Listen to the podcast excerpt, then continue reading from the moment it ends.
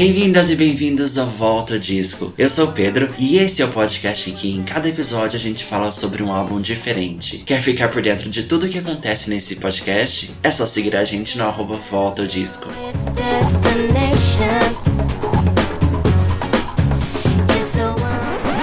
E bem-vindas e bem-vindos ao Volta Disco.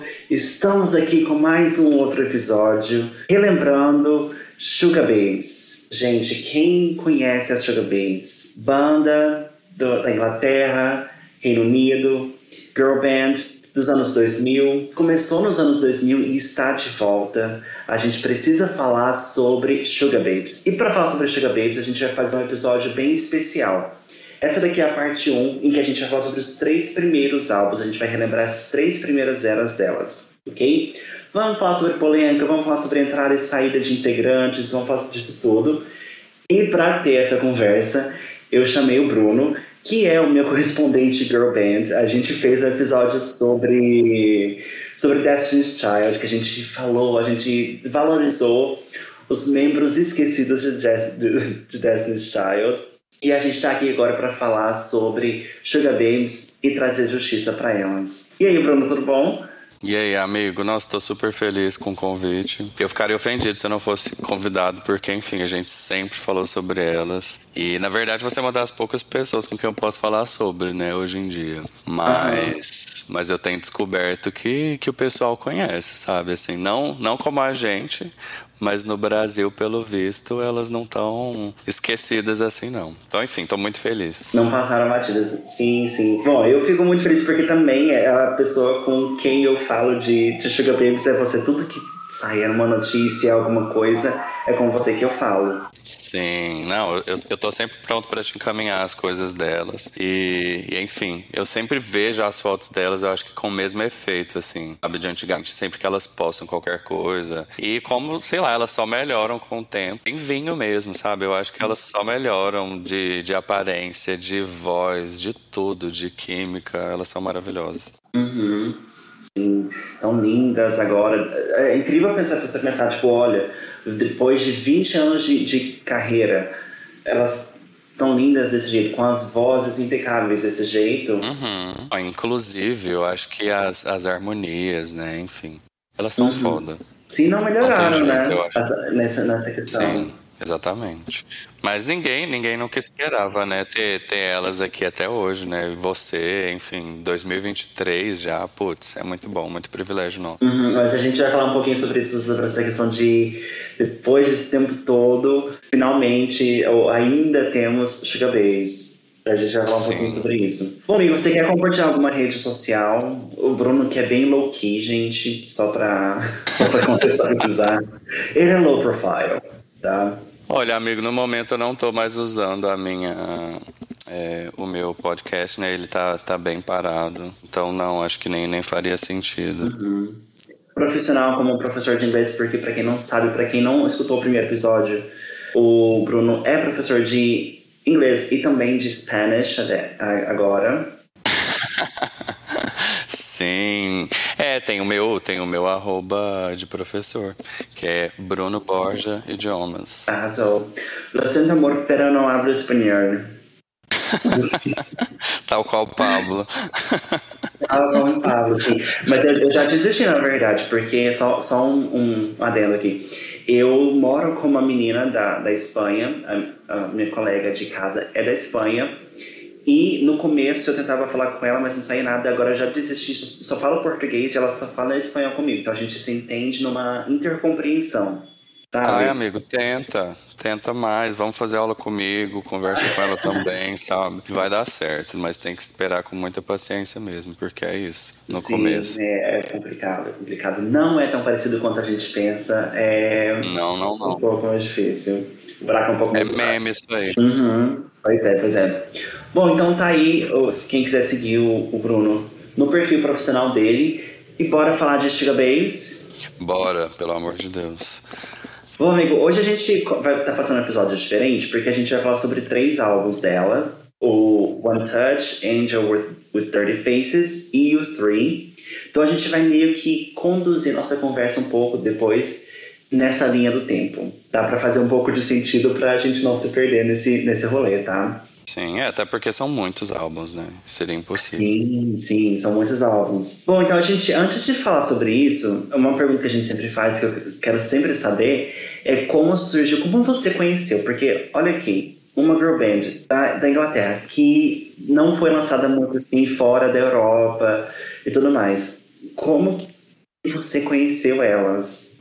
Ai, é engraçado, porque a, a mesma menina que me apresentou pro DC, né, que é quando a gente fez o, o outro episódio, foi que também me apresentou. Ela, não, assim, eu, eu devo muito a ela. Ela me apresentou uhum. para muita girl band legal. E ela me apresentou pro Sugar Babies também, acho que foi em 2003, se eu não estou enganado, eu era uma criança. E ela tinha TV a cabo. Eu lembro que a gente estava assistindo uma entrevista, que é, foi justamente nisso. Era uma entrevista falando sobre a, a entrada da Hailey. E aí, enfim, a gente ficou curioso, a gente pesquisou e tudo mais. E ela também via muito aquele site Top of the Pops, que, que tinha o, o ranking, né, das músicas, as paradas e tal da Inglaterra. E aí a gente seguia. Só que na época a internet era péssima, né? Então, a gente, por exemplo, eu comprava muito CD original, mas assim, impossível ter um CD delas por aqui, na época, né?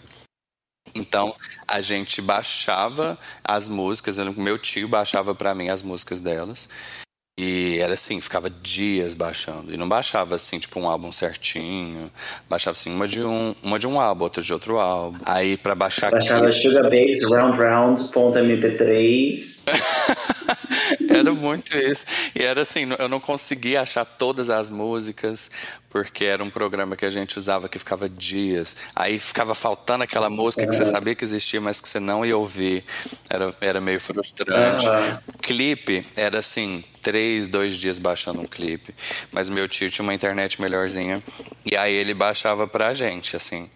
E eu lembro que mais tarde, pra gente conseguir é, as performances, por exemplo, ah, elas foram no programa tal, ou elas fizeram, sei lá, um show no festival tal.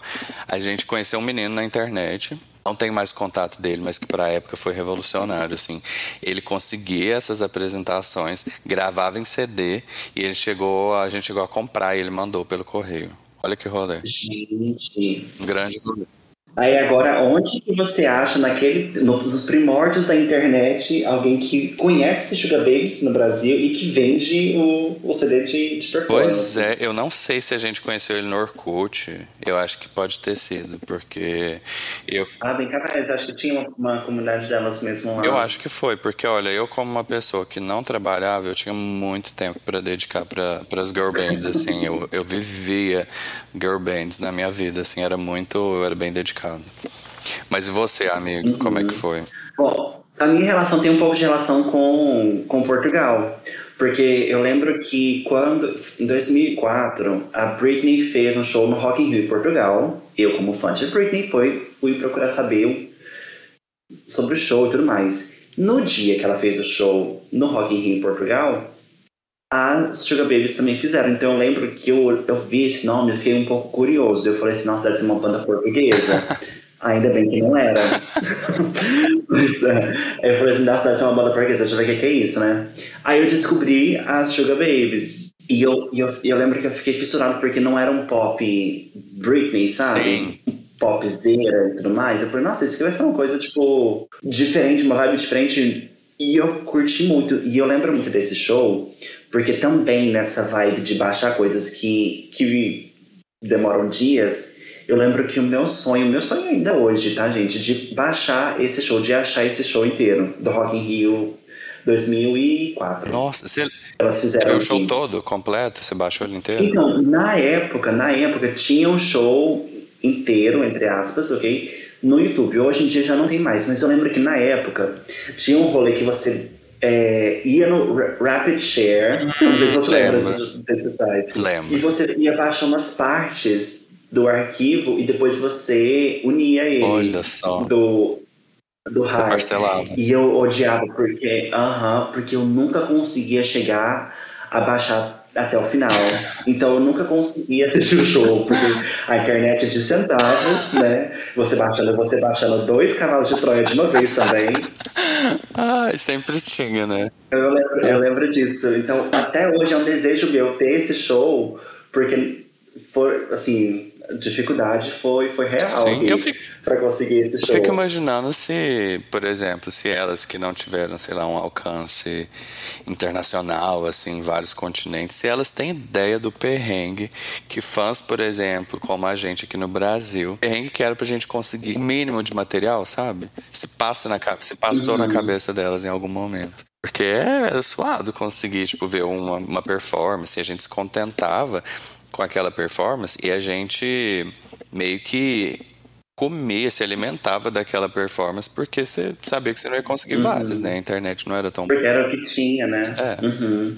Então, enfim. Olha, eu não sei assim como que, que, que elas lidavam, mas por exemplo, a gente vai falar um pouquinho mais pra frente sobre o reencontro e vai falar sobre o show delas e que eu consegui ir. E tinha assim, muitos fãs internacionais, sabe? Muitos fãs dos Estados Unidos, é, fãs de Sudamérica, não, não me lembro de, de encontrar nenhum além de mim. Tinha, sabe, da Ásia, que legal. tinha fã de África.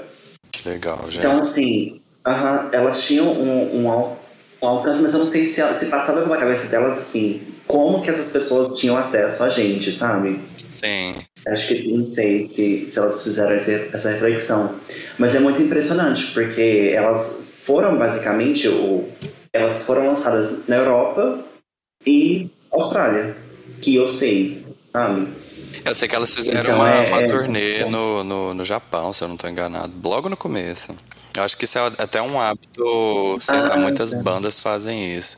É, não sei assim qual é a recepção do público de lá, mas muita gente faz isso. É, é porque no, no, início dos anos 2000, não sei agora, mas no início dos anos 2000, é, pop internacional era muito consumido no, no, no Japão.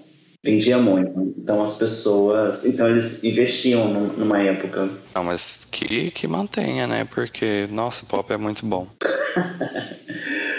Mas é isso, foi, foi assim que eu, que eu meio que conheci ela. Então eu me conheci no álbum 3, que a gente vai falar aqui hoje. Basicamente, você também, pelo, pelo que você me disse, foi 2003, deve ter sido pelo álbum Mas eu não, eu não sabia do, do 3 ainda. Eu acho que eu conheci, é, como eu te falei, a gente tentava baixar músicas e não conseguia baixar todas. É, eu peguei, tipo assim, muitas músicas do primeiro muitas músicas do segundo álbum, misturado entendeu? Uhum. Até as lá do B sim, e tal, sim. mas eu não tinha um álbum inteiro. E, eu acho que o, o Three ainda tava para lançar, eu tava lançando, então eu acho que não tinha ainda é, na internet, sabe? Uhum. Entendi, entendi. Bom, e a gente tá falando sobre isso, a gente tem Sugar Babies no Brasil, né? Por que, que nunca chegou lá? Pois é. Nossa, eu, eu fico me perguntando, porque tem tanta banda legal, tanta banda legal que, assim, não conseguiu, sei lá, ter um alcance maior.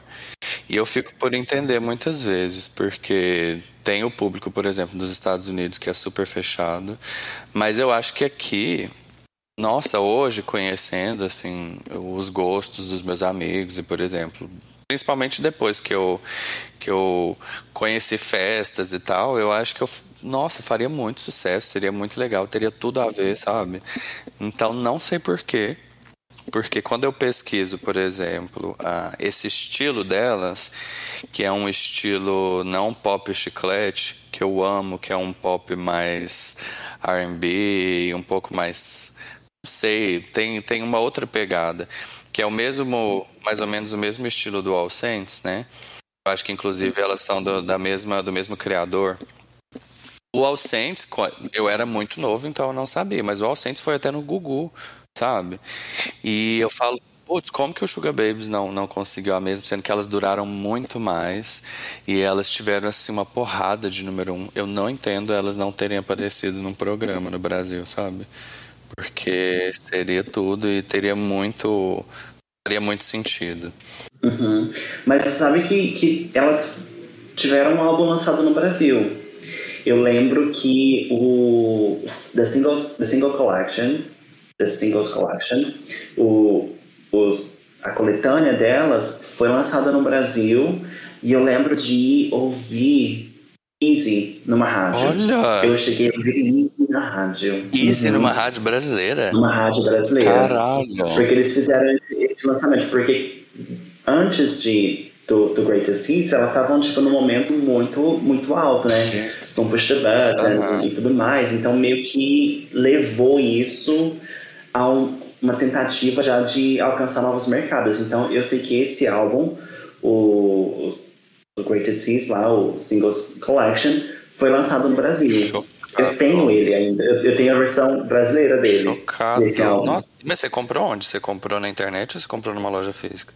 Eu não comprei numa loja física porque eu comprei ele anos depois. Porque na época em si, eu não sabia que estava tendo, que tava tendo um lançamento. Então eu não cheguei a ver. Mas anos depois eu comprei eh, de segunda mão É. o álbum. Eu acho, amigo, que, por exemplo, as redes sociais é, dão uma ideia para os artistas de onde eles têm público, né?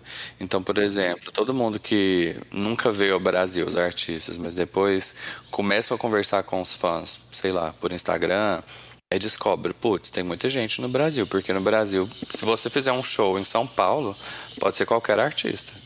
Vai encher, muito provavelmente. E, e eu sei que, por exemplo, no caso de outras bandas que foram conversando com os fãs nas redes sociais, para depois descobrir, putz, a gente tem um público que eu nem sabia, né? Descobri graças às redes sociais, então vamos tentar ir para lá. Eu acho que se tivesse, sei lá, se as redes sociais fossem mais fortes na época, eu acho que talvez ela elas, sei lá, teriam vindo, teriam descoberto um público aqui. Eu acho que seria mais provável, sabe? Que seja em festival, mas teriam vindo. Uhum.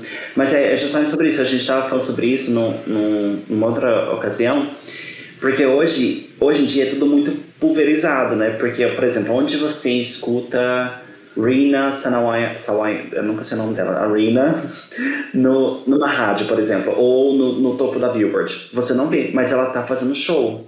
Porque é muito pulverizado, então você tem acesso porque você sabe onde o seu fã tá. Você vai lá e faz o seu show, sabe? Mesmo não sendo o maior hit, sabe? Um bom exemplo são os festivais que acontecem no Brasil e tantos artistas assim que não são A-list, mas tem o seu público ali, sabe? Sim, exato. Eu acho que é isso, a internet possibilita, né, que você descubra onde a galera tá, onde eles frequentam, conversar com eles, muitas vezes até diretamente, né, na, na, nas redes sociais. Então, eu acho que se fosse isso, claro, assim, outras coisas ruins também teriam acontecido, como muita crítica, né, nas redes sociais sempre, mas também muito alcance, né. Então, eu acho que talvez por isso, porque não não dá para explicar com o tanto de número um que elas têm, sabe? Sim, sim. Uhum. É, e os tempos eram outros, né? Então, por exemplo, teve toda essa coisa de se lançar nos Estados Unidos, a gente vai falar sobre isso depois. E é também um reflexo desse, desse, desse momento, né? Sim. Eu acho que o alvo sempre para muito artista é os Estados Unidos, mas assim, por mais que sejam super famosos e, enfim, bem nas paradas, eu acho que é bem bem desafiador. Sim, sim. É porque os Estados Unidos viram tipo uma validação, né? Se deu certo nos Estados Unidos, então Uhum. no mundo mais fácil, Sim. né? Exato. Isso acontece muito. Então tem isso, mas a gente teve sim o lançamento das Sugar Babes no Brasil com o álbum delas do single, Singles Collection. Que legal, não, bom saber de- Bom, dessa desse dessa venda aqui no Brasil, porque para mim foi novidade. aham. Bom, mas falando sobre isso, falando sobre álbuns, a gente pode entrar no primeiro álbum delas, no One Touch, e falar um pouquinho sobre esse álbum. Sim. que comemorou, a, na verdade, todos os álbuns que a gente vai falar que estão nessa fase de comemorar 20 anos. O One Touch comemorou 20 anos em 2000, o Angels vai- comemorou o ano passado e o Three comemora esse ano. Tudo um atrás do outro. Vamos falar.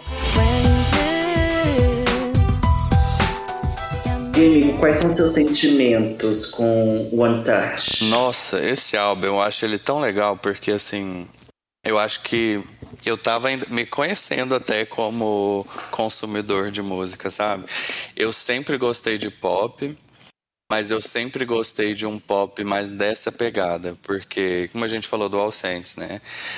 É, o All Saints eu acho que já estava em crise, quando elas estavam quase surgindo, assim, não crise de, de vendas nem nada, porque elas ainda ficaram bem por um tempo, mas já estava começando a brigar e tal. E elas tinham essa pegada de, de um pop que não era pop chiclete.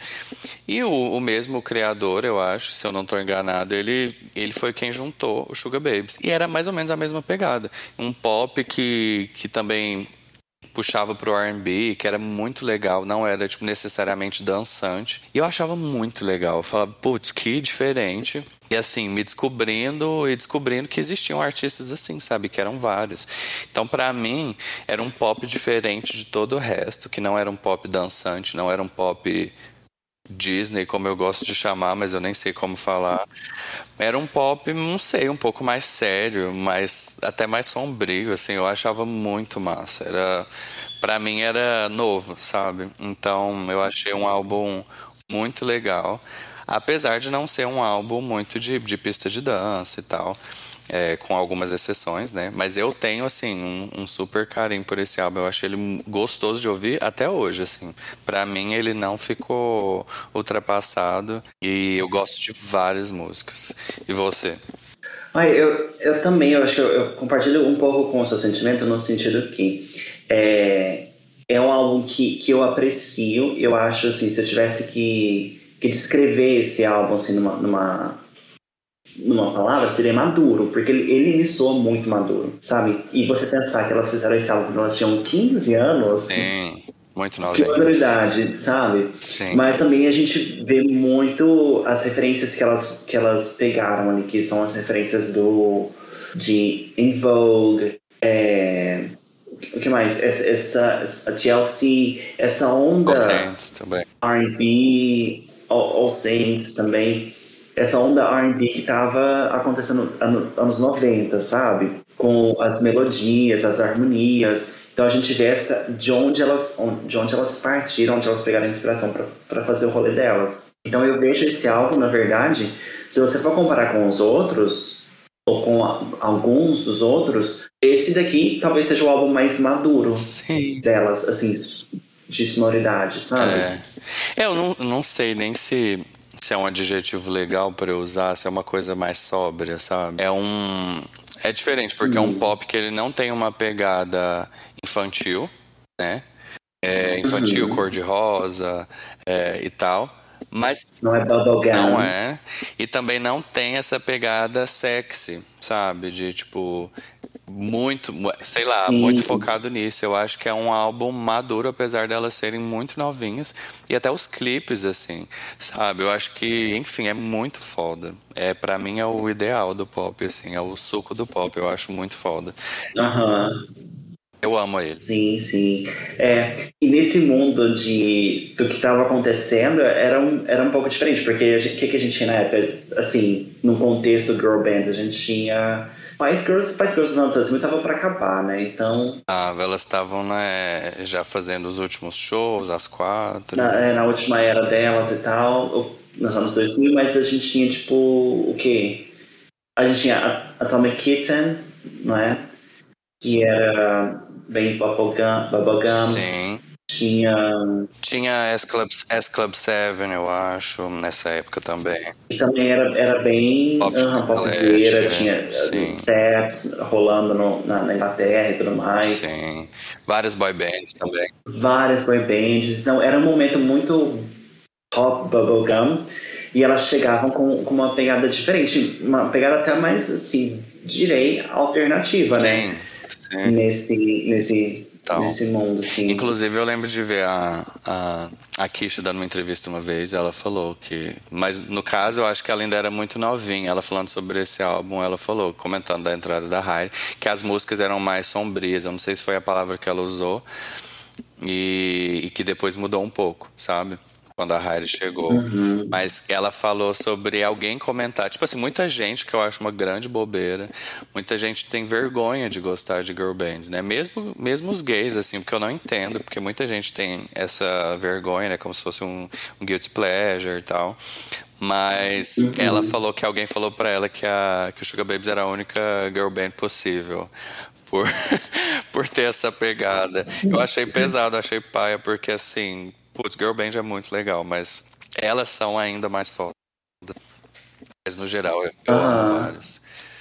E esse, esse álbum. Sim, sim, é porque tem, tem essa vibe de. Ah, desculpa, mas só falando sobre essa questão de, de girl bands guilty pleasure, é porque tem uma vibe, uma, uma coisa de girl band ser uma coisa fabricada, durada, programada para durar tanto tempo. Então não tem uma coisa de.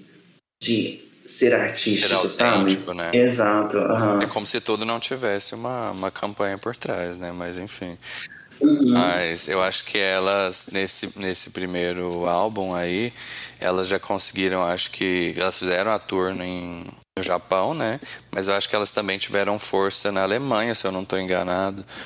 Porque eu acho que a Alemanha costuma abraçar bastante o pop, assim, em inglês. É, mas uhum. esse, esse os clipes, as próprias integrantes, os visuais, as músicas, eu acho uma pegada muito jovem inglês dos anos 2000 ali, porque é essa pegada mais alternativa, mais menos menos solar, assim, uma, um pop mais, uhum. mais adulto, mais sério, enfim, eu acho muito legal. Sim, sim. Ah, você falou do, do Japão, mas também a, a Austrália é um lugar que elas também se deram super bem.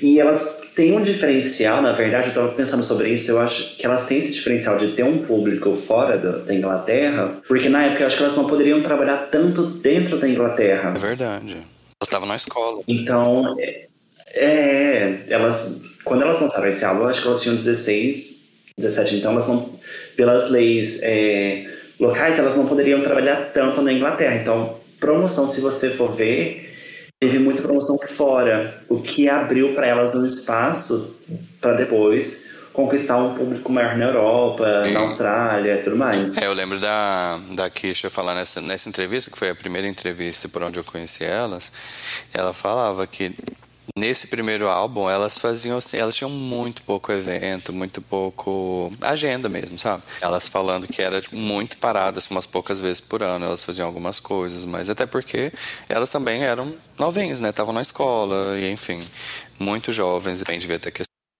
né, legal, do, a questão dos pais, enfim. Uhum, exato, mas ok, com tudo isso, a gente tinha então as três integrantes nesse momento. Era Kisha, Mutia, eu sempre erro falar o nome dela. Mutia, tá certo, é, né? Tem gente que fala Mutia, Mutia, eu vejo elas falando com Mutia. Mutia, é. Mutia. E a Shibon. Shibon, Shibon. Maravilhosa. E acabou saindo no final dessa era. Sim. Não é? Exato. Acabou saindo, foi fazer outros projetos e tudo mais. Eu acho que ela era mais. O que você acha? Ah, eu acho que ela tava. Você acha que ela era, tipo. Ela era essencial, tipo, uma, uma pedra essencial, assim, pra, pra ter a Sugar Babes naquele sentido que a gente tinha? Oh, não sei, depois, depois a gente descobriu que, que com a Hailey melhorou, né? Mas é, uhum. eu acho que a. Eu acho que ela, a Choban, ela é muito mais a apática, assim, mais séria, mais introspectiva. Então, talvez ela trouxesse essa pegada mais sóbria, assim, ela é mais mais calada, misteriosa. Mas, é, enfim, Sim. eu acho que a, as outras mais comunicativas, talvez, né?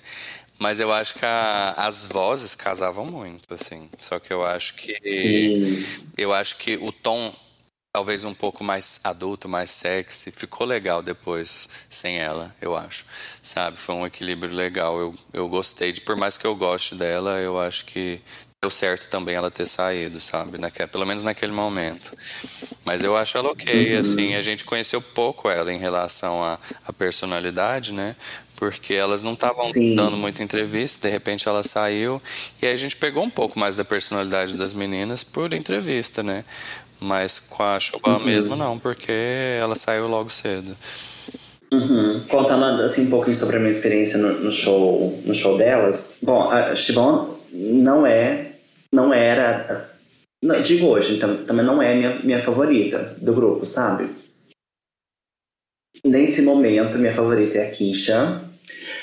Mas por muito tempo foi a Heidi. E eu fui, eu fui no show, tipo assim, ai, pensando, ai, ok, é o show delas, e acho bom tá aqui, tá tudo bem. tá? Fazer o quê? Fazer o quê? Já que ela tá aqui, deixa ela, né? Mas foi, foi muito interessante ver, sabe, como ela humildemente pega a, as músicas, sabe? Tipo, aceita as músicas. Sim. Você acha que talvez não fosse Porque, assim, o estilo dela, algumas que, uma... que surgiram depois? Eu acho que, assim, o que deixa muito claro é que a construção do, do, do repertório pro show, pelo menos, fez muito sentido para as três, sabe? Então, por exemplo, quando, a, quando elas anunciaram que elas fizeram no show de Hearts, que é do álbum Falling More Ways, é uma música que eu nunca esperaria que, que elas cantassem, e foi, acho bom que, que que anunciou a música e disse, tipo, ah, essa daqui tava na minha lista, eu queria cantar ela e tudo mais. Sabe, uma coisa que eu nunca esperava. Então, assim, eu vi que ela apreciava o que as meninas fizeram depois dela, Sim, sabe? Isso é legal. E pegava aquilo lá como respeito, tipo, não pra, pra imitar o que a Heidi fez nas músicas, mas pra deixar do jeito dela. Uhum. Acho que ela fez questão nisso, de, de fazer isso e pegar, tipo, eu senti muito, muita humildade, humildade, sabe? Tipo, ah, eu vou fazer aqui as músicas, sabe? Tipo, respeitando a, respeita a minha história. É, ela parece, ela parece. O que eu acho que ela é importante, até porque o grupo mudou tanto que elas têm que respeitar as, as músicas onde elas não estavam, porque não tem outro jeito, né? Mas eu acho elas maduras também nesse sentido, é legal. E depois a gente vai ter que falar sobre o, o show, né? Assim, detalhes do, do show que você foi. Eu vou. A gente pode conversar mais sobre depois. Pode perguntar, pode perguntar tudo que eu. Nossa, você é muito privilegiado, amigo. Que delícia. Você teve. Só, é, posso contar rapidinho, assim, só para contextualizar, assim, que foi uma experiência assim, que eu nunca achei que eu conseguiria ir no show delas. Eu consegui e ficar. Eu fiquei, isso, assim, né? na, vivi para isso fiquei na beirada do palco, sabe? na grade mesmo. Eu nunca fui em show nenhum em grade. Nesse show, eu consegui em grade. Mas isso também porque o povo tava cagando. Mesmo. Porque, é, porque Você o pessoal, tipo, a bandeirinha do Brasil. Eu não levei, eu deveria ter levado, na verdade. Não levei, mas é que tava época de eleição, então não, não tinha nem bandeira no momento. Vai que as pessoas acham que eu, que eu era um bolsominion, não é? Sim, importante. Mas, mas foi isso, assim, tipo, eu cheguei, eu lembro que eu cheguei lá no lugar do show, o show era acho que 9 horas, alguma coisa assim, 9, 8. Eu cheguei lá duas horas da tarde, sabe? Eu era o único na fila por, por algumas horas. Mas assim, é, para conseguir um lugar legal, foi uma experiência surreal, assim, sabe? Ver elas juntas, ver a energia, a, a, a forma que elas transformaram as músicas Nossa. antigas. E a galera sabia as letras? As pessoas estavam cantando ou não? Tava tipo você cantando? Sim, sim. Eu falei que as pessoas não se importavam, tipo, porque eu acho que culturalmente é, é um pouco diferente, porque a gente vai no show. A gente frita aqui, né? De um artista local. A gente frita numa, lá eles fritaram também. Mas eu falo o seguinte, porque você chega e você sai correndo para ficar na grade, pegar o lugar mais próximo e você não sai dali, uhum, sabe? Uhum. E lá a experiência foi diferente. Eu acho que como eu era um artista local para eles, ah, tá eles estavam tipo, ai, vamos lá pegar uma cerveja, uhum. sabe? Então, assim, quando foi começar o show realmente, que as pessoas foram mais pra frente. Entendi. Então, deu pra pegar um lugar legal, tranquilo. Mas você vê a galera cantando as letras, assim. É a minha curiosidade. Sim, a galera cantou super. Aham, uhum. sim, sim. Tava até com as, as que não tinham sido lançadas na época. Today, a, a Moride, que elas cantaram também do novo álbum. O pessoal tava cantando essa também, então assim. Nossa, é... que orgulho, uhum. que massa. Ah, eu fico feliz em saber. Então as pessoas eram, fãs realmente, sabe? Eu acho que também pelo fato de o show ter sold out, ter. Uhum. Esgotado. esgotado, olha, olha esqueço, aí. Né? Ter esgotado tão rápido. Sim. Ai, é que eu esqueço, gente, quando falo português. Mas né, aí tava lá realmente quem era fã, né? Quem conhecia, para ter brigado ali na fila para comprar o ingresso, sabe? Você conheceu um, uma galera que era muito fã, que você disse, mas que eles eram de onde? Eles eram, eram ingleses, porque eu fui no show em Manchester e eu conheci dois amigos também que, que chegaram praticamente junto comigo, assim, e, estavam nessa vibe de também achando que, tava, que ia ter fila, briga e tudo mais. Mas, mas não, sabe? Mas como a gente ficou muito na fila, a gente ficou conversando, trocando figurinhas. E foi muito legal ter uma perspectiva de conversar com alguém que tava ali o tempo todo, Sim. sabe? Enquanto a gente tá lutando para ter uma performance, uh -huh. A pessoa vai em todas as tours, sabe? Ah, imagina, eu fico. É, a vida é justa. Muito, muito privilégio, né? Quem consegue em alguns shows que eu falo, putz, nossa, a gente que curte muito música, uhum. que a gente respira música, assim, tem tanta coisa que a gente poderia fazer ainda uhum. mais, sabe? De se não fosse a distância geográfica ou o dinheiro, né? Enfim. Então foi essa basicamente a minha experiência, mas foi uma experiência muito boa. Estou torcendo para que elas. Eu vi que elas estão é, divulgando algumas coisas, é, festivais que elas vão fazer, torcendo para que elas venham aqui, porque eu não sei se eu, se eu consigo ir lá esse ano de novo, porque elas vão fazer um show em Londres agora em setembro um show único. Não acredito que eu consiga ir lá, mas espero que elas venham aqui, porque é uma experiência que eu gostaria de viver de Sim, novo. Eu acho que se pá também elas podem ir na Irlanda, enfim, não sei. Mas... Sim, sim. Eu vi que elas, elas vão fazendo um torneio agora na Austrália. Elas vão fazer alguns shows na Europa, eu não sei se na Alemanha, mas eu acho que na Finlândia, eu acho. Finlândia ou Noruega. Então, assim, elas estão anunciando aos poucos alguns shows. Então, como tem muito festival no, no, no verão, tô torcendo para que elas venham em algum Ah, eu acho que pode dar certo. Vem aí. Ah, podia, podia. Bom, Igor, para fechar então essa, essa tour desse, desse primeiro álbum, do One Touch, bom, um pequeno desafio. Ah.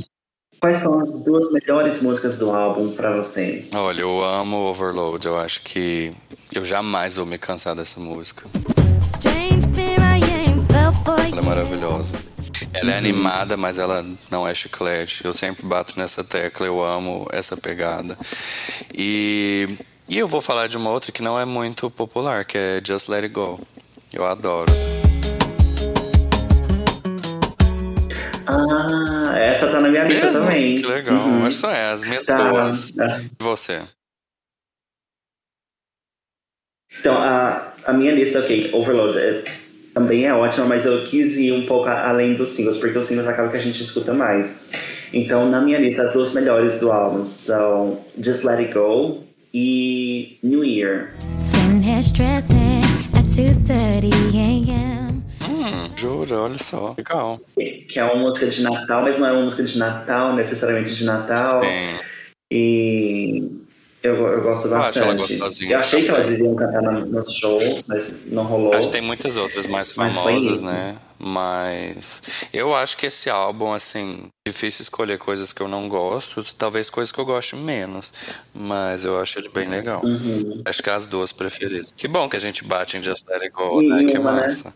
Uhum. Mas a gente pode então das músicas que a gente não gosta tanto. É, pra mim, Lush Life e Real Thing. Você? Ah, ok. Lush Life também, pra mim. E a outra qual que é? Real Thing. Real Thing, ok. A outra pra mim é Run for Cover. Mesmo? Gente, eu acho Run for Cover tão legal. Eu acho que não sei se é porque eu escutei demais sem, sem querer, sabe? Porque elas sempre cantavam essa música no show, elas não cantavam. Mas elas sempre cantavam essas, essa música nos shows que elas faziam e a gente assistia. Ficou cansado. Que eu acho que eu, que eu cansei, mas é porque eu nunca fui fãzão de Run for Cover, sabe? Eu acho que foi me cansando. Aí eu tenho um pouco de, de aversão, é. talvez. Não aversão, mas assim, não tá na, na minha. É, você, você pularia top, mesmo uma playlist. Entendi. É. Não, é, Run for Cover eu acho muito legal. Mas tem algumas que são é, ok, né? Tipo, Tipo, sei lá, tipo Lush Life mesmo. Mas eu gosto muito do, do clipe. Pra época, imaginando Run for, Run for Cover, eu acho o clipe muito massa, sabe? Muito jovem, muito jovem alternativo, sabe? Eu acho ele muito fofo Sim. também. Muito legal. Eu adoro. Uhum. Os, os, clipes todos dessa, dessa era foram, tipo, mais, assim, um pouco alternativos, né? Sim. E, e massa dos anos 2000, assim, muito massa. Uhum. Enfim, são essas aí. Então batemos duas, né? Ok, terminamos a era. Batemos duas, batemos uma que a gente gosta e uma que a gente não gosta. E terminamos a era One Touch, podemos entrar na era Angels with Dirty Faces. Nossa, a melhor era de todas. A melhor? Nossa. Olha que você já estragou, já, já deu spoiler do que eu queria te perguntar no final, tá? Vai. Nossa, eu tô tão feliz de ter sido convidado para falar sobre essas eras que a gente tá falando. Mas, enfim, sorry hum. pelo, pelo spoiler, mas nossa, pelo esse spoiler. álbum, o Angels, é muito foda. Muito foda. Eu acho ele. Nossa, o suco do pop, ele é muito bom. E, enfim, eu acho que ele, pra mim, de longe, assim, eu bato o olho naquela capa, nossa, vem um tanto de, de, de emoção boa, sabe? Eu amo ele. Uhum. Que é o álbum que a gente tem a Heidi entrando. Sim, exato. Então, é, nesse, nesse álbum aqui, na verdade, porque eu não sei se você sabe, depois do primeiro álbum, elas foram dispensadas da gravadora delas. Sim. E elas foram depois para uma nova gravadora. Sim. Essa que tem. Uma nova gravadora, com uma nova integrante. Foi uma época de incertezas aí, né? Uma época de incerteza. A Heidi tava tentando. É, eu acho que ela tava no, no Atomic Kitten, depois ela foi. Prometeram para ela uma carreira solo que não vingou. E aí uhum. surgiu, aconteceu da Showban sair. E, a, e aí colocarem elas em contato. E eu lembro da Heidi nessa entrevista novamente, a que eu vi, dela super empolgada, porque achava o som muito é, compatível, assim, que ela ficou muito mais empolgada, que era mais a cara dela. E ficou super feliz uhum. com o convite e tal. E deu muito bom, né, gente? Como deu bom. Sim, sim. Mas o que, o que teve de diferente da primeira era do One Touch pro Angel? Que você acha assim? Olha, no, no Angel with Dirty Faces elas estavam é, mais um pouco mais maduras, mais confiantes também que eu vi. Um pouco o álbum era um pouco mais animado, só que ainda não pop chiclete, mas já era mais mais uhum. animado. Eu também acho ele sexy na medida certa, sabe? Não é o, o que se tornou futuramente.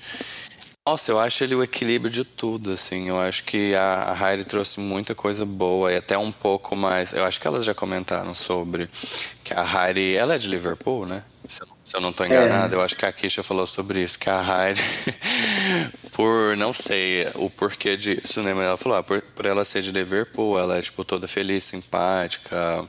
É, enfim, é, sorridente, né?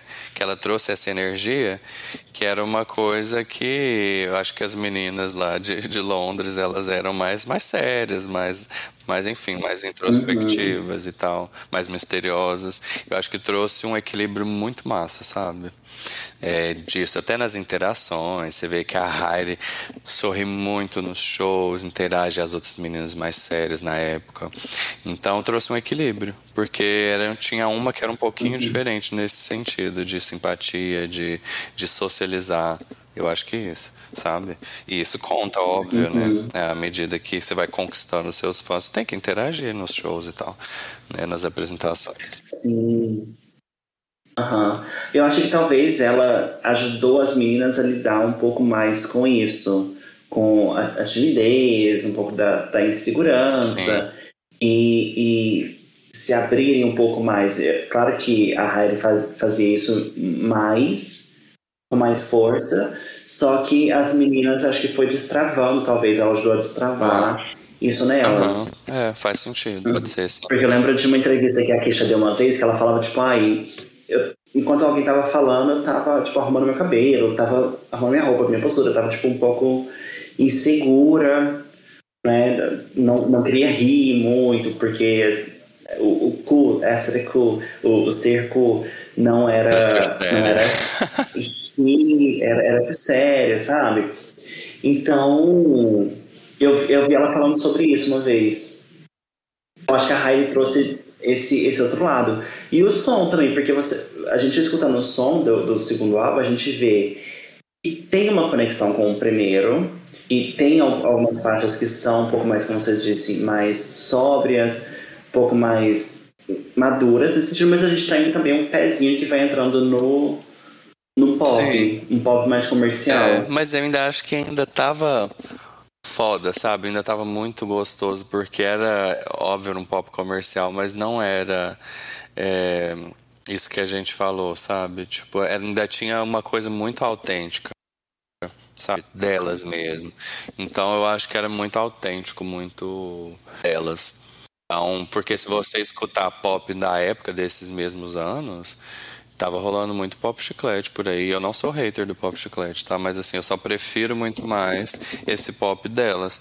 E eu acho que elas entregavam muito, assim. Eu acho que a Harry acrescentou demais.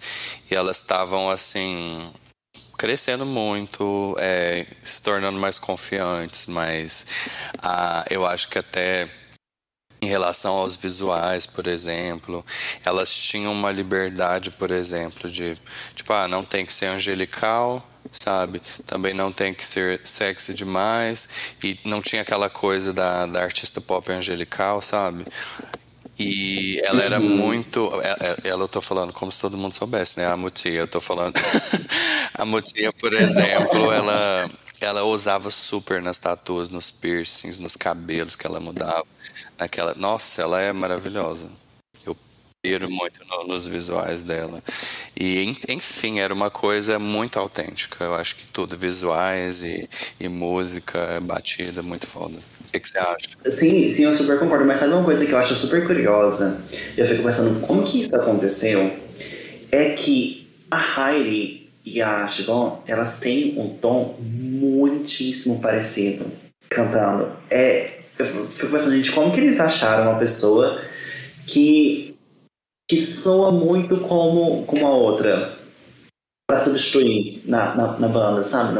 Mas eles, eles têm que fazer isso, né? Até para o público não estranhar. Tanto que quando a Mutia saiu, é. eles tiveram que achar alguém com um tom parecido. Então acho que tem que tem que ser, até para o pessoal não estranhar muito, né? Sim, sim. Com, com as duas primeiras substituições, é, acho que eles conseguiram bem. Com a Heidi muito bem, com a, a Mel um pouco menos, mas ok.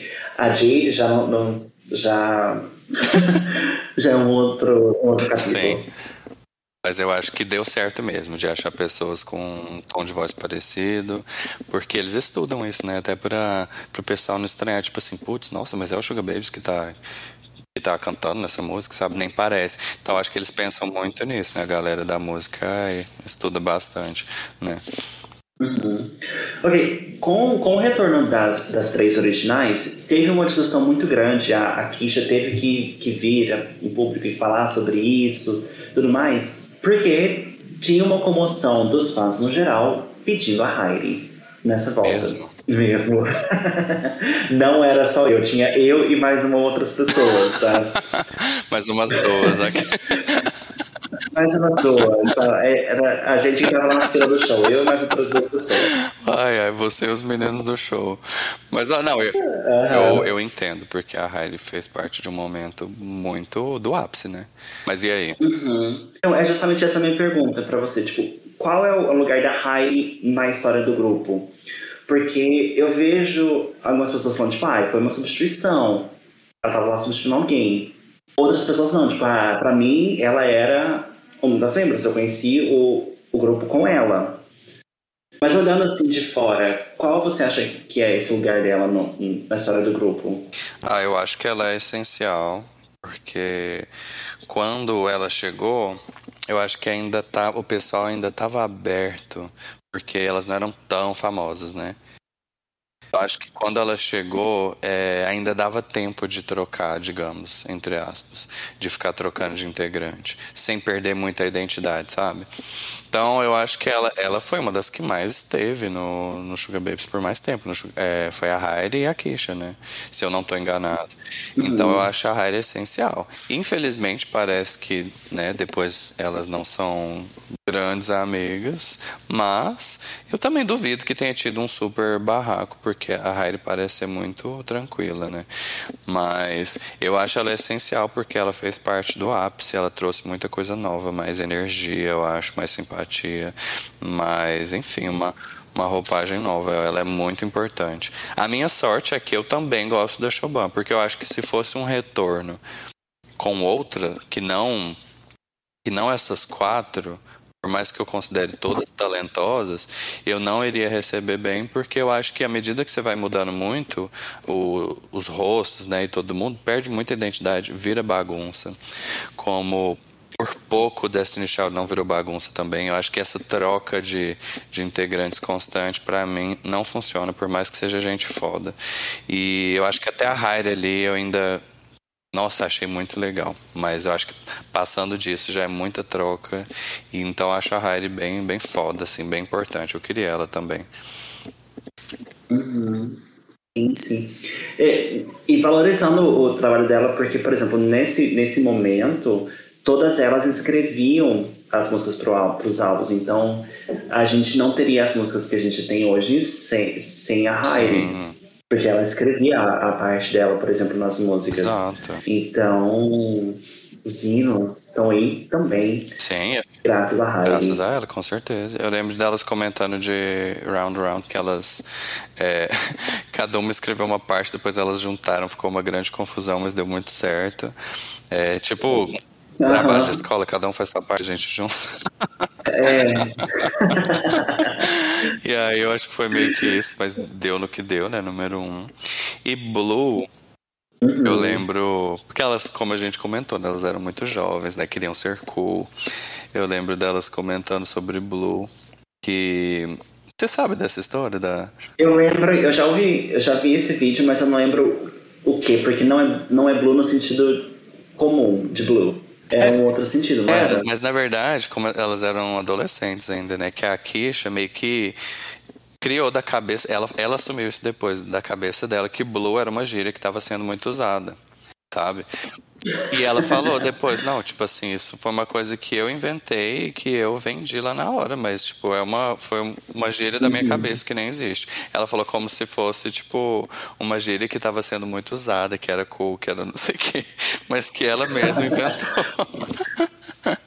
Os jovens estão dizendo. Não, os jovens são terríveis. Né? Isso é da casa dela, da, da cabeça dela. Isso é vozes da minha cabeça, foi muito isso. E uhum. eu racho dessa história. Que bom que ela falou da boca dela mesmo depois. Uhum. Bom, pensando nesse álbum, quais são as duas melhores músicas para você? Nossa, esse álbum tem tanta coisa boa. Mas eu acho que uma das minhas músicas preferidas da vida, não só do álbum, é Freak Like Me.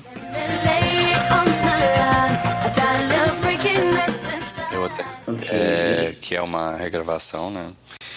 Putz, Freak Like Me, pra mim, é uma das músicas mais sexy do mundo. Eu acho ela muito foda.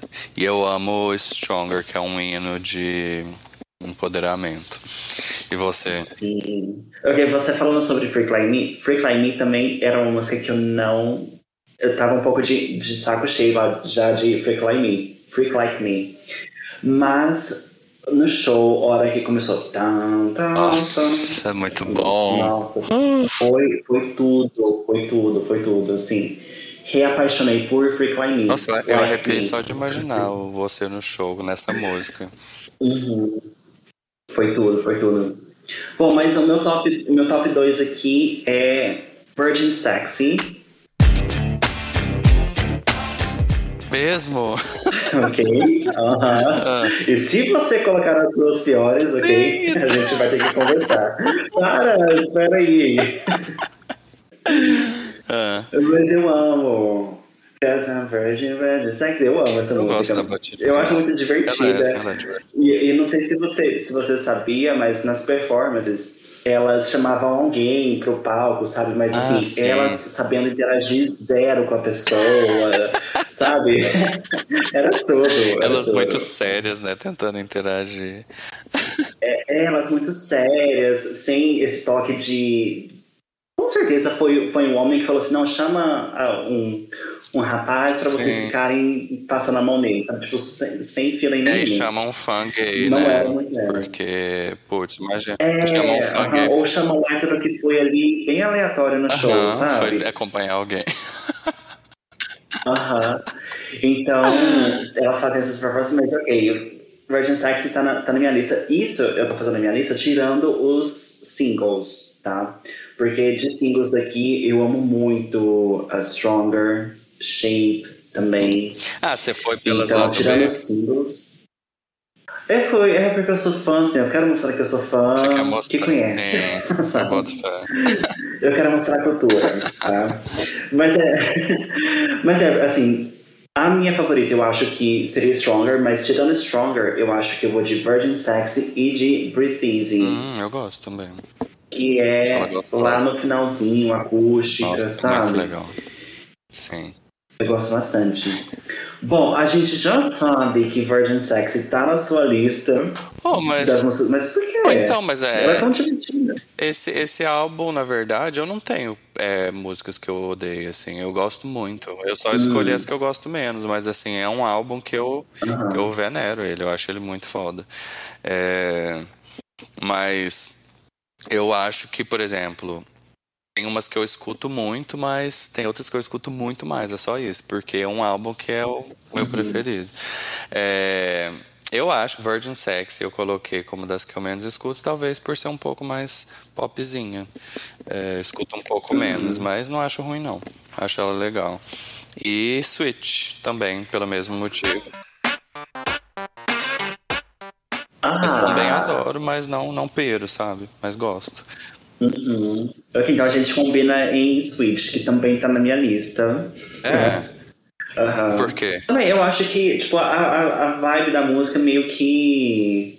Ok, eu, eu acho que eu gosto de Virgin Sex nesse sentido de, de popzinha, porque eu, eu, eu acho que ela vira do avesso, sabe? Tipo, de. de ela surpreende. Clichê, ela vira do avesso e vira boa, sabe? É, pra mim. Eu acho muito divertida, sabe? Ela é. Virgin Sex. Eu acho que também. Mas tipo... o Switch já não tanto. É. Hum. Eu acho que você também, por exemplo, você já foi no show. É, nesse show que você foi, teve Virgin Sex ou não? Não, não teve.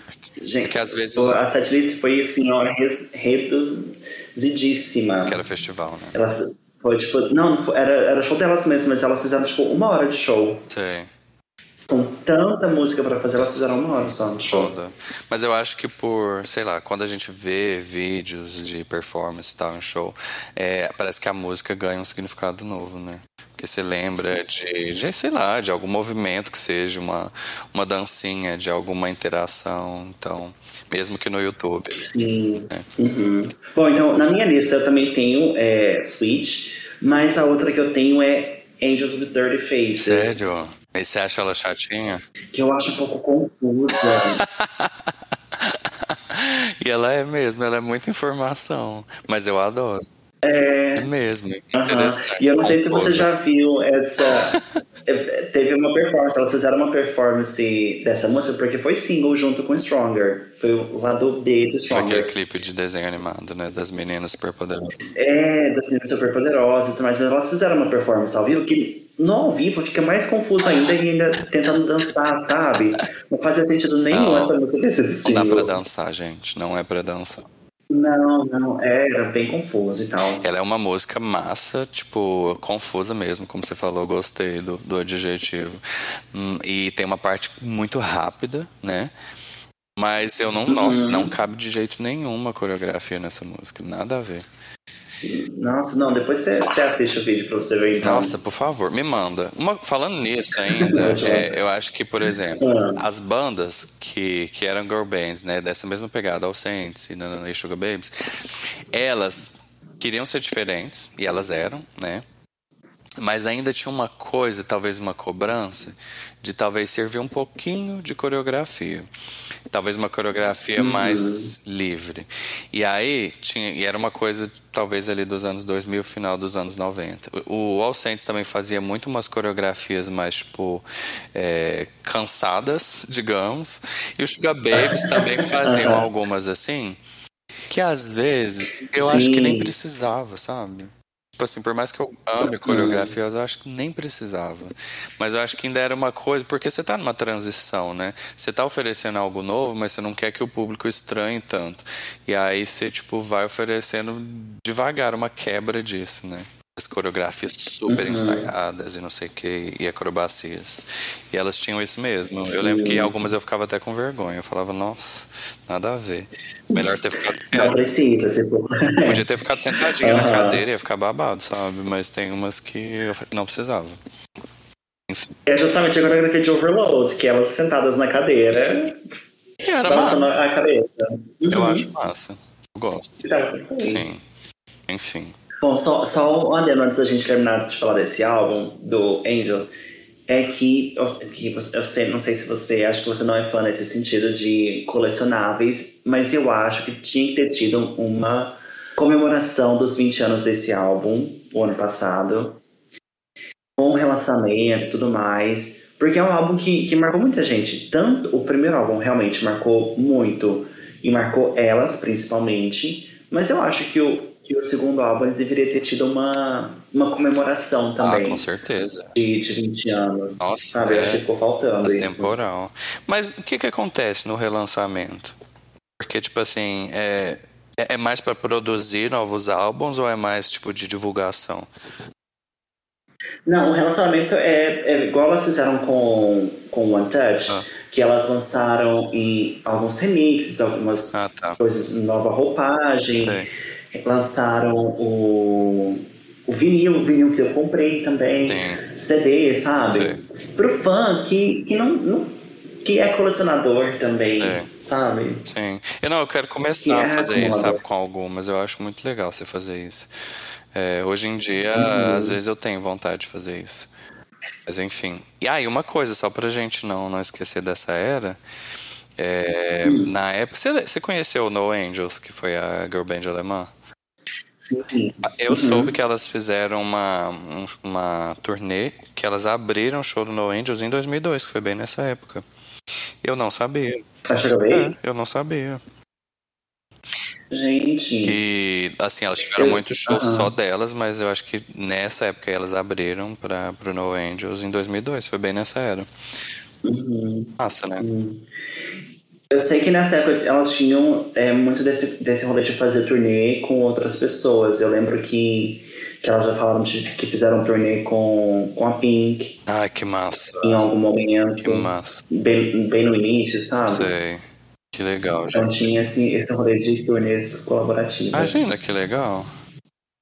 Sugar Babes uhum, Pink. Eu acho que. Que massa. Sim, Nossa, sim. Enfim. Bom, terminando esse segundo álbum, a gente pode ir pro terceiro. Sim que é o Three. Que é um álbum. É, é, a gente fala um pouquinho sobre a entrada da Heidi e essa, essa mudança de som que vai começando. Eu acho, assim, pra mim, eu acho que aqui no Three a gente deixa claro que a gente tá no pop. Hum, sim, eu também acho, concordo. É, eu acho que começou a entrar uma, uma era um pouco pop demais, mas também ainda tinha muita pegada delas. É, mas com certeza eu acho que o pop, tipo, falou mais alto em, em várias músicas. Sim, sim. É, porque acho que eles viram que, tipo, ah, isso deu, deu certo, então eles levaram. Mas se a gente for escutar dentro do álbum, sempre tinha, até esse momento, tinha aquela coisa mais introspectiva, não popzeira, sabe? Sim que resgatava um pouco o momento do, tipo, uma vibe primeiro álbum. Aham. Uhum. Tinha também, tinha esses momentos também. E eu acho que até elas apostaram em alguns singles também, mais nessa pegada, além dos, dos outros super pop, né, assim. Mas eu acho que o terceiro álbum já foi mais por esse lado. Talvez eu comecei a é, sei lá, empolgar um pouco menos nessa época, eu acho, por, por alguns. Eu vou, uhum. eu vou uhum. falar umas coisas bem polêmicas, viu, amigo, sobre esse álbum aqui. Ah. Mas depois a gente fala sobre certinho. Mas assim, a, as minhas opiniões sobre preferidas e tal são bem polêmicas dessa vez. Mais do que as outras. Então. Mas uh, antes, antes da gente falar de, da, das suas polêmicas, só, só me lembrar, acho que de single, o que, que a gente teve aqui? A gente teve Hole in the Hands, que era popzera. Teve In the Middle, teve... Just New, Caught in a Moment. Ah, In the Middle é popzera também, aham. Uh -huh. Caught in a Moment, teve, que mais? Teve, Caught in a Moment. teve mais coisa, ou não? Ah, To Lost New. To Lost, New, New, sim. Enfim. A gente teve quatro singles, dois popzeras e dois baladas tristes. Não, só quatro? Então... Foi, eu acho que foi. A gente não teve mais nenhum, acho. Vou, vou olhar depois. Mas eu acho que o é, existia sempre uma. Enfim, com várias bandas, inclusive. Tipo, sempre a aposta de uma animada, uma balada, né? É para uhum. satisfazer todos. E eu acho bem, bem interessante, eu acho inteligente até tem que fazer isso mesmo. Eu acho que como elas tinham uma questão vocal muito forte, é, das harmonias e tudo mais, fazia sentido elas terem essas baladas, né? E também nos dois, 2000 Sim. era o momento das baladas também é. românticas, é. né? Tipo, Tilacinho que foi trilha de é, filme. Trilha sonora de filme e tudo mais. Hum. Então fazia sentido naquele momento ter essas músicas mais românticas. Ah, eu lembro que na época, falando nisso, é, eu e essa é, minha amiga que me apresentou para elas, era comum, por exemplo, se a gente ficar sabendo, ah, vai ter. Que nem eu acho que nesse ia ter Sugar Babies e ia ter Girls Aloud no mesmo filme na trilha sonora, né? Era um filme de, de romance, esqueci o nome agora. Mas. Love Actually. É isso? Você lembra o nome em português? Não sei se era simplesmente amor, uma coisa assim. Acho que era. Uhum. Algo do gênero. Mas eu lembro da gente ir na locadora, é, a gente alugar o filme, se eu não tô doido, era até VHS. A gente uhum. alugava o filme só pra escutar brevemente o trechinho das duas músicas. Olha que, que, que, coisa nostálgica, né? Do, do passado, assim, isso era comum. Tipo assim, nossa, vai tocar a música delas que eu já conheço, que eu já tenho, mas eu quero ver ela no filme, sabe? Uhum. Sim, sim. Sim, é muito legal. Eu, eu, eu fico com saudade, assim, dessas coisas, sabe? Eu acho que era assim, se for parar pra pensar, era todo um rolê. Eles tinham quase que um ritual, sabe? De... Mas que dava um gostinho a mais, né? De do trabalho que a gente tinha para fazer as coisas. Sim, você ter acesso a um, sabe, um, sei lá, uma migalha, né? Tipo, um rapidinho no filme, mas era tão massa, sabe? Você esperar por isso, eu acho que era muito. Sei, eu fico muito com saudade disso. Porque era, era legal, uhum. sabe? Tinha uma, uma expectativa. Que horas que vai aparecer no filme. É muito, muito bobo, mas muito massa também, muito inocente, uhum. sabe?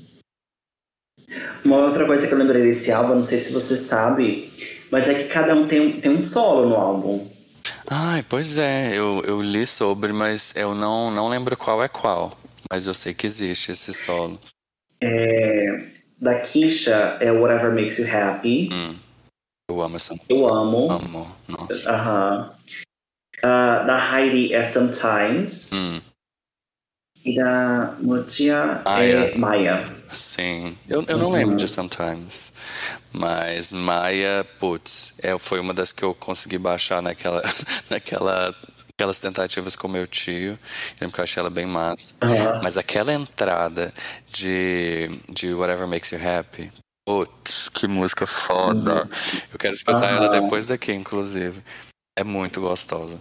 É muito boa. Assiste depois ao vivo. Ah, tá. Recente? Recente? Em show recente? Não, não, não, não. Recentemente elas não fizeram, não. Mas é, no show do Rock in Rio Lisboa, que elas fizeram em 2004, tem, tem Whatever Makes You Happy. Ai, que massa. Ela é uma música que é tipo música de desfilar, música de entrar, sabe? É muito potente, muito legal. Aham. Uhum. Sim.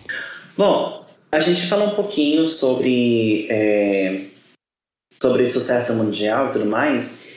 E com Hole in the Head, que foi um super sucesso na, na, na Europa, na Inglaterra e tudo mais, elas teram, tiveram um respingo nos Estados Unidos. Sim. Eu não sei se você já ficou sabendo, mas Hole in the Head já entrou na Billboard. Pois é. Organicamente, porque elas nem foram pra lá divulgar. Sei. Eu acho que teve. Não foi assim, super. Uma posição super alta, né? Mas. Que já era ótimo, né? Que era algo que elas vinham, uhum. vinham desejando e esperando, né?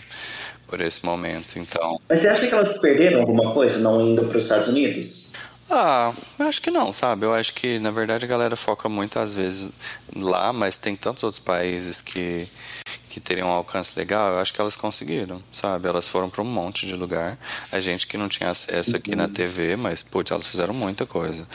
E. Então, eu acho que não, sabe? Acho que elas nem precisam ficar frustradas em relação a isso. Que foram para Japão, Alemanha, Austrália, Nova Zelândia, um monte de lugar, saca? Então elas estão super bem e fizeram um bom trabalho. Eu acho que, lógico, se tivesse ido para os Estados Unidos, Mara, né? Alcançado um público legal lá. Mas enfim, eu acho que assim, pelo menos em, em, em, balada gay, elas têm muita, têm muita aceitação no mundo inteiro, eu acho. Mas assim, esse de, das paradas e tudo mais, é, nossa, depende de tanta coisa, que inclusive pessoas que eu acho nada a ver conseguem, né, tipo, posições boas nos Estados Unidos, eu falo assim, nossa, nada a ver. Então, enfim, eu acho que o, o que mede, né, o que é qualidade ou não, tá muito longe disso. Uhum, sim. O que, que você acha? Ah, eu acho, eu não sei, eu acho que talvez se elas tivessem ido para os Estados Unidos, teria mudado um pouco a imagem delas, o, o som delas, sabe? Teria influenciado. Claro que depois teve uma. Depois no futuro a gente teve uma americanização no, no, no, no sétimo álbum, mas eu acho que a influência seria muito mais cedo, sabe? Sim. Dessa americanização. É, perder um pouco eu a acho que, acho que foi né? bom. Interessante. É, acho que foi bom, tipo, manteve, enquanto deu, Sim. uma identidade, sabe? Eu também acho. Foi uma coisa diferente. Legal o que você falou. Eu acho que faz sentido mesmo. Acho que teria ficado muito mais é, fórmula, né? Com certeza, até para ser aceito sim. lá. Então, enfim, galera muito inflexível lá. Então, eu acho que foi bom mesmo. Elas estarem onde uhum. estão, né? Sim, sim. Ok, mais uma outra coisa, falando assim de, de polêmica, a gente já falou da polêmica da, das suas músicas, das suas escolhas, tá. mas é, de polêmica é porque nessa época começou muito forte os rumores de que elas não se davam bem, que elas brigavam, e chegou a ter rumores de que a, a Kisha batia nas outras, Nossa. ou perseguição na mídia com, com a Kisha. Como você acha que era essa relação entre elas? Você acha, você acha que era tudo isso que faziam ser ou que na verdade era. Olha, eu acho que a, a, a mídia, nossa, era péssima em vários sentidos, muito racista, né? Então sempre tinha, sei lá, por exemplo, em várias girl bands às vezes tinha uma cantora negra, né? Então é, o pessoal às vezes podia achar, ah, fulano é, é agressiva, não sei o quê. Então tinha muito essa, essa parte racista. E o pior de tudo é que elas não podiam muito falar as próprias versões na época, né? Porque a revista, o jornal falava algo e elas não tinham muita voz, né? Pra, para poder falar mesmo, como, sei lá, nas redes sociais hoje em dia, né? Explicar, enfim. E, e, eu acho que também a questão de que elas eram novas, não podiam, não estavam com medo de, de, de falar muito e, e talvez, sei lá, perder trabalho. Então, acho que, por exemplo, em relação a isso do racismo, a Kisha comentou, né, que em algumas, em algumas, sei lá, encontros com com empresários e tal depois disso, depois que surgiram essas coisas, falando que ela era agressiva e tal, que ela até tentava ser um pouco mais passiva, mais mais doce para ela não, sabe, para não dar motivo pro pessoal falar é, isso dela, né? E que é muito pai, porque imagina, você jovem, formando sua personalidade, você cheio de inseguranças, né? É, todo mundo te vendo, então acho muito paia. Eu sei que a Kisha, com certeza, ela é uma pessoa que tem opiniões fortes, pelo visto, ela tem. É, ela fala mesmo, ela parece ser sincera. E, mas, nossa, eu acho que eles viajaram muito na, no racismo, assim, foram muito racistas mesmo o, o tempo todo. E inventaram, acho que mentiram muito, porque tem umas coisas muito sem noção, sabe? Mas eu acho que é, convivência, trabalhando, namorando, fazendo qualquer coisa, é desgastante. Eu acho que sei lá, talvez a galera tava esperando uma coisa meio Disney, assim, da três grandes amigas, mas trabalhar não é assim, trabalhar te estressa também, né? Então, eu acho que teve só possivelmente o normal de qualquer relação de trabalho, sabe? E você? Sim. Não, assim, sim, super concordo. A, a Kisha já fez um, um react a alguns vídeos e que rolou um, um momento assim, e ela falou, tipo, ai, é, entre a gente era tipo super apoio, mas a gente não tinha como, porque é o único meio que a gente tinha para se defender uhum. era através da mídia, então não tinha como, né?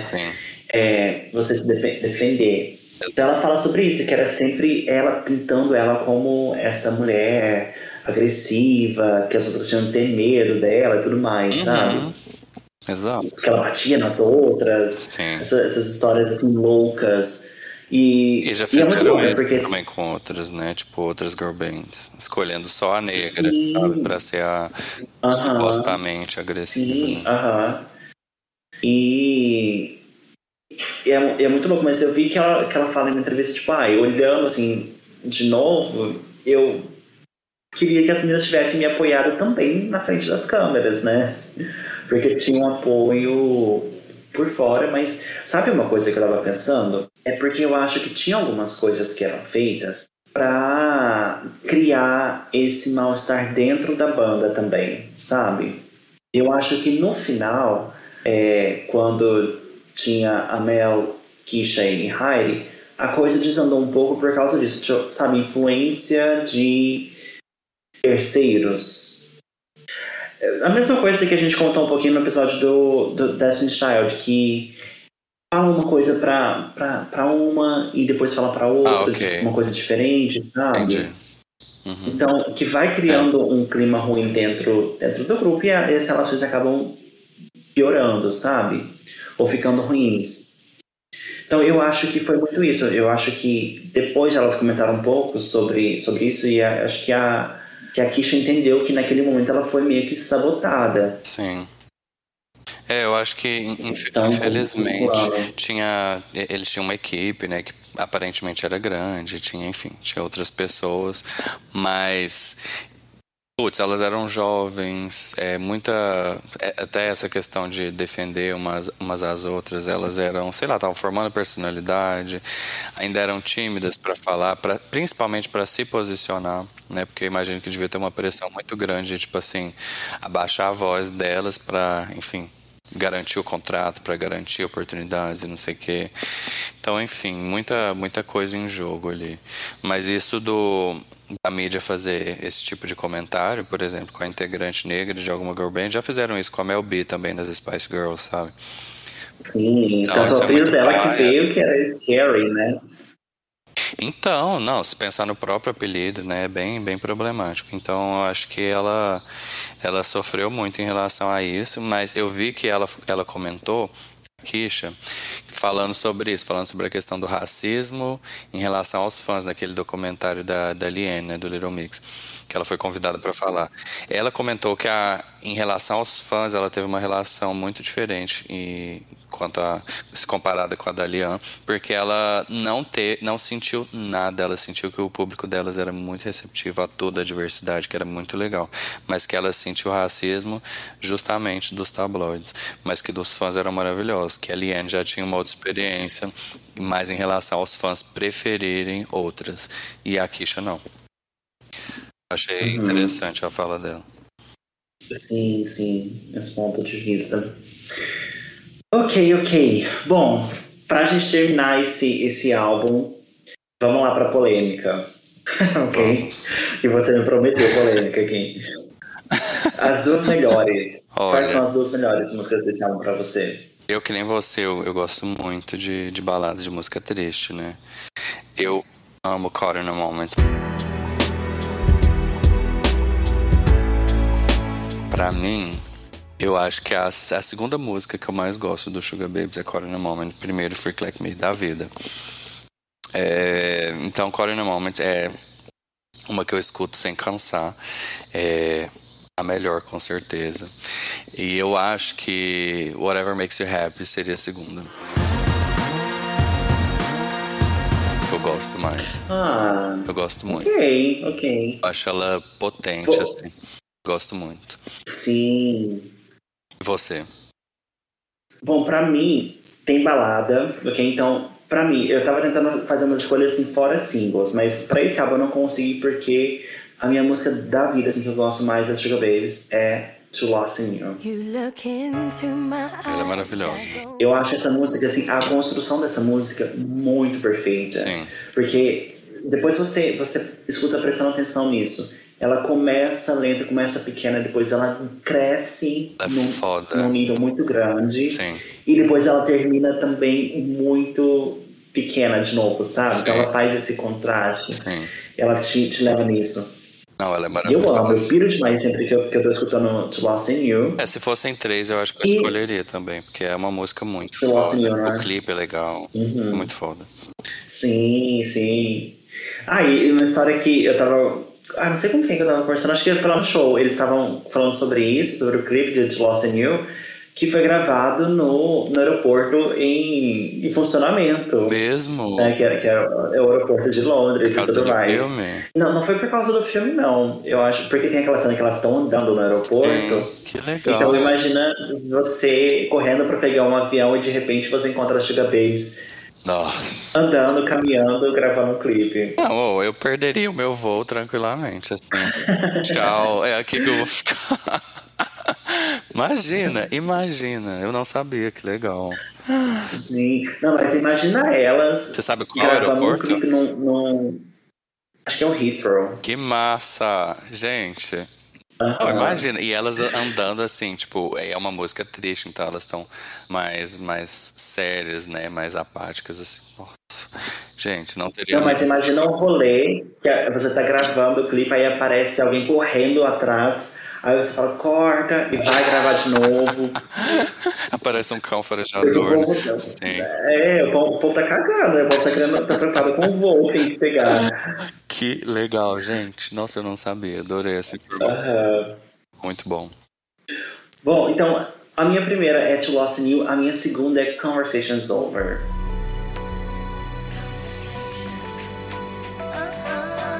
Eu amo essa música, eu amo. Porque tem uma vibe também mais sóbria, agora eu vou usar muito essa palavra, mais sóbria. Mas tem, tem essa vibe e, e a harmonia também no refrão, sabe? Sei. Eu gosto bastante. E, e por quê? Tipo, Então essas são, são as minhas. Mas ah, tem alguma coisa em relação à letra pra você também ou não?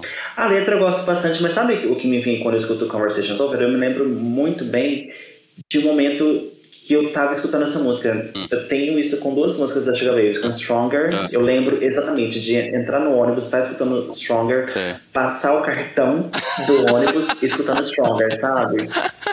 Eu lembro disso. Se E. Conversations Over eu também lembro. me sentindo empoderada. Stronger, I'm stronger. E Conversations Over eu também lembro de A, a Vida de Pobre, né? Descendo de um ônibus uma vez e tava tocando essa música, no, eu tava escutando essa música no fone, Ah. então eu lembro, eu acho, que, eu acho que isso é legal, sabe? Tipo, você tá vivendo as coisas e a, a música acaba que Social. vira né? Sim. é, a, trilha sonora do meu passeio de ônibus. Não, e se você conseguiu sentar nesse ônibus, você ainda pode observar a janela e tal, então a música fica mais legal. E fazer aquela, aquela cena clipe, né? Aham. Aquela clássica. Mas não, no, não, não sentei no ônibus, tava lotado. Eu lembro direitinho. Ai, É aquela situação que você passa a catraca e você fica numa catraca você que não tem nem espaço pra sair. Ai que ótimo, gente, eu amei.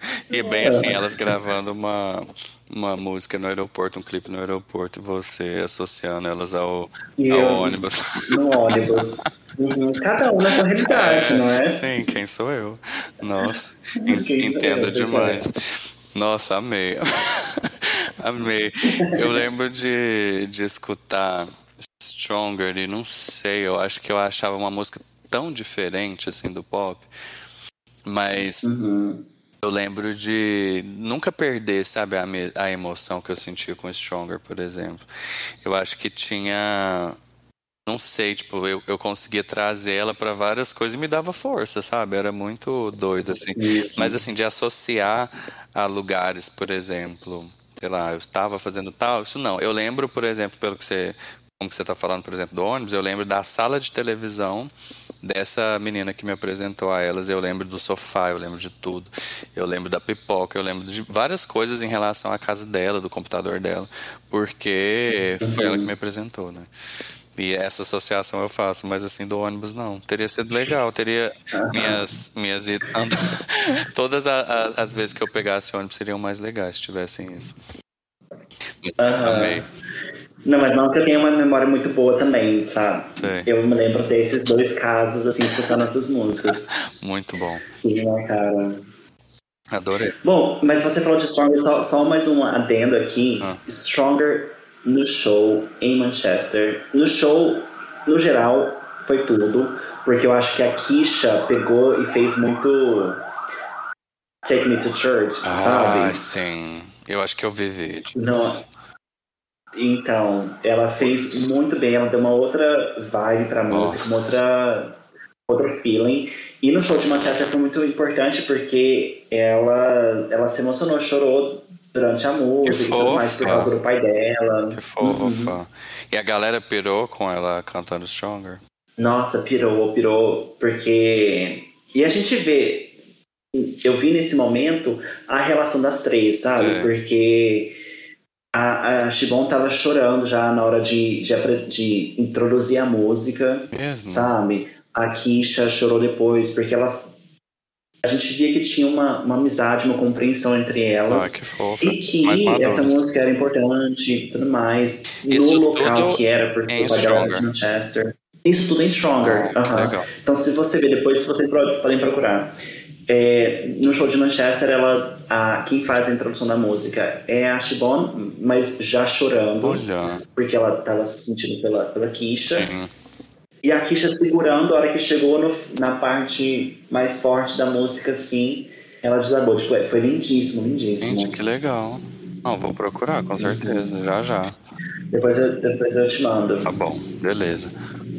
Sim. Bom, mas a gente vai então para a parte ruim do álbum, a parte não tão boa. Quais são as músicas que a gente passa ouvindo o Three? Ai, amigo. Olha, eu coloquei. eu coloquei hum. Hole in the Head e In the Middle. Porque eu não. Ah. Eu não aguento mais, sabe? Eu, uhum. eu acho assim, paia, porque fizeram muito sucesso, né? Chegaram em vários lugares, mas eu não aguento. Porque é isso, muito chicletezinho pra mim, sabe? Não. Uhum. Assim, beleza, mas nossa, elas já eram. Elas já eram meu momento de fuga do, do pop chiclete, sabe? O Sugar Babies. Então. Sei. Então, pra mim. Eu gosto, ok, mas assim, legal, se tocar num lugar eu vou gostar, mas não, assim, em relação a todas as outras, eu acho as outras muito melhores. Mas não chego a, a uhum. odiar, não, mas não escuta em casa. Uhum. Pode criticar, sim, mas aí. não, não, assim, eu até esqueci de colocar ainda Mirror, porque eu, talvez eu colocaria ainda Mirror no lugar de uma das que eu coloquei, porque é uma música realmente que eu não escuto. Sim. Porque eu acho, tipo, muito datado e tudo mais. Mas eu acho que Hole in the Head eu ainda, eu ainda gosto, sabe? Sim. Eu gosto da, da, da, da, da atitudezinha, sabe? Sim. Que elas têm na música. Sim. Então, eu, eu, gosto dessa vibe. Ok, mas eu, eu completamente respeito porque você, na verdade, é, é alternativo, né? Então, a outra. o popzera, ser assim, cool, não, né? não te pega. É, cool. Não, é engraçado, uhum. sabe por quê? Tipo assim, eu amo pop chiclete, mas para outras pessoas parece que você meio que se acostuma. Eu, eu, acho que talvez a minha dificuldade mesmo seja a, a, a, quebra, sabe? De, por exemplo, ah, eu acostumei que fulano é chiclete, beleza. Agora, não me venha com, com um estilo novo do nada, sabe? Que eu vou estranhar. Mas, por exemplo, eu gosto... Do... É conservador? Eu, tipo assim, eu sou meio que inflexível, sabe? Eu, go... Ah, eu tá. gosto do All Saints, sendo All Saints, eu gosto muito do Sugar Babes nessas primeiras eras. Eu gosto por eu amo uhum. Spice Girls, que é super chiclete. Eu amo. Eu amo Rouge, que é super chiclete. Mas não sei, eu acho que quando quebra, ah, vamos mudar de estilo. Eu não gosto, não gosto. Eu, tipo assim, você me acostumou assim, uhum. agora vai ficar assim, sabe? E, e principalmente com essas uhum. coisas de mudar de integrante, mudar de estilo. Eu não, eu não levo bem, assim, eu, levo, eu demoro um tempo e às vezes nem, nem com o tempo. nem com o tempo, sabe? Uhum. Eu me acostumei e pronto. E você, você é mais flexível quanto a isso? Sou, sou super flexível. Tanto que eu acho que eu escuto muito essas primeiras eras quanto o último, último álbum, sabe? O Sweet Seven. Ah, entendi. Você gosta bastante. Então, assim, eu, eu abraço todas, todas as eras. Pô, foi bom pra você, sabe? Ser, ser assim, porque você escuta muita coisa. tipo, né? Você é mais fácil de agradar, né? Então, isso é uhum. bom. Mas, assim, por exemplo, hoje, né? Na, enfim, não é nem o tema de hoje, mas hoje elas tomaram com aquelas, com aquelas faixas e tal. Putz, elas trouxeram de volta toda a essência que eu sempre amei. Então eu fico muito feliz, sabe? ainda é atual, só que é a essência, lá do começo, sabe? Eu fico uhum. muito feliz. Mas tem um, uma popzera lá também ainda, amiga. É, mas eu ainda acho, assim, todas muito perfeitas, assim, sabe? Todas com a essência lá do passado. Então eu, nossa, fico super feliz com isso, de ver que é possível, sabe, retomar. Entendeu? Uhum. Mas é isso. Sim, Mas você falou das suas, das, das que você menos gosta? Não, ainda não. Então, as minhas, vamos ver se você vai me julgar. Ah. Porque a, a, a, minha primeira é Nastigato, hum. Ghetto okay. e Maya. Ah, ok. Por quê? Você acha elas médio? Ok, Nastigato eu, é, uma, é uma música porque na, nos shows elas faziam junto com o Virgin Sex e tinha essa, tinha essa pegada mais. Nasty sexy, mesmo. Uhum. É? Sim. Mais nasty. Mas eu não sei, eu acho que nunca me pegava. Acho que sempre que eu escutava o álbum, eu meio que pulava essa. e Maia também eu não, não, não chegava nela, porque eu lembro que toda vez eu sempre chegava só até Sometimes, que é a música que vem antes de Maia. E Maia eu já não. já não curtia muito assim. Entendi. Não, mas eu, eu entendo. Eu entendo, eu acho. Então eu, eu fico, fico nessas. É, não, eu acho elas também não, não das melhores, mas eu acho elas ok. Ambas, uhum. ambas ok. Gostosinhas, assim. Mas é, realmente uhum. não, não chamam tanta atenção. Maia, Maia foi para a filha dela, da, da Muti, ou não? Eu tô confundindo. Hum, não, foi Follow Me Home. Ah, Follow Me Home. Do álbum né? Sim. Ah, tá. Uhum. Pois é. Porque nessa época ela não, não tinha engravidado ainda. É mesmo, ela tava quase, né, ainda. Verdade. É mesmo. Uhum. Ela foi engravidar um pouquinho mais pro começo do próximo, né? Uhum. Verdade. Sim, sim. Não, amiga, eu acho que faz sentido Bom, mas... essas aí, as que você as que você gosta menos. Eu acho que eu também pensaria uhum. mais ou uhum. menos parecido. Ok, ok.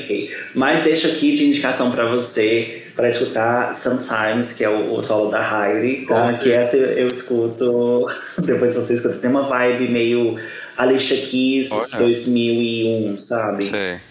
Se você curte essa vibe Alicia Keys 2001, você vai curtir a música. Tá bom. É, na voz da Heidi vai ser diferente essa pegada. Vou ouvir.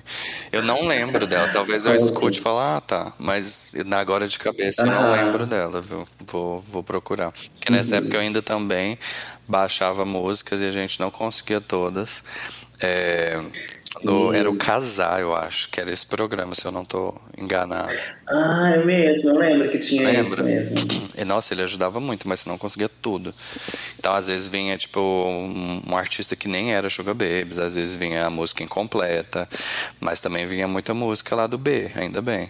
Que foi onde eu consegui uhum. conhecer várias, mas vou escutar essa aí e te falo. Tá bom, tá bom. Bom, amigos, chegamos então ao final da nossa viagem Sugar Babes até o momento. A gente cobriu os três primeiros álbuns. e a pergunta que você meio que já respondeu, não é? qual, qual era a sua era favorita?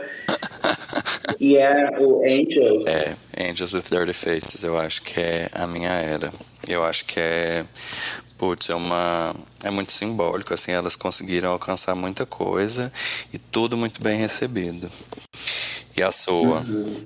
Eu acho que como material assim de álbum de, de, de uma era, eu acho que eu fico com Three. Hum. Porque tem um balanço do, do pop, você tá flertando mais com essa coisa mainstream, uhum.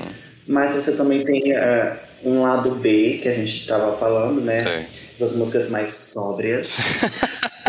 como, a gente tá usando palavras, hoje, palavras novas que eu aprendi foi sóbria e solar. É que a gente pode usar. Só... é. Solar para não falar, tipo, animadas. Então você use os seus uh -huh. próximos episódios. Eu vou usar, vou usar as duas. então, mas assim, eu acho que, que como um todo, o, o Three desses três é o álbum que mais me pega, sabe? Eu gosto muito, eu gosto do primeiro, Sim. não tanto, mas o do segundo eu já gosto um pouco mais, mas eu acho que no Three eu meio que me encontro Entendi. com elas, sabe? Entendi. Porque a gente tem as baladonas, a gente tem Caught in the Moment, a gente tem Conversations Over, a gente tem Lost in You, que é uma parte que eu gosto muito, mas a gente também tem as Prega mais... Pop, né? É, uns popzinhos. Você conheceu elas através do Three ou não? Não lembro, quando você falou. Foi na época do Three, porque foi o show que elas fizeram em Portugal foi em 2004. Ah, tá. Elas estavam divulgando na, na turnê do Three ainda. Então isso faz muito sentido. Então- A época que você conheceu, acho que marca também, sabe? Isso faz muito sentido. Sim, faz, faz, mas eu acho que no- nos shows elas não cantavam, tipo. É aquela coisa que a gente fala de acesso, a gente não tinha acesso aos álbuns, então assim, não sei, não eram os álbuns, Sei. talvez, sabe? Aham, Eu lembro que eu tive muito acesso no início a Stronger, muito material do, do segundo álbum. sei, Do terceiro veio um pouco depois. entendi.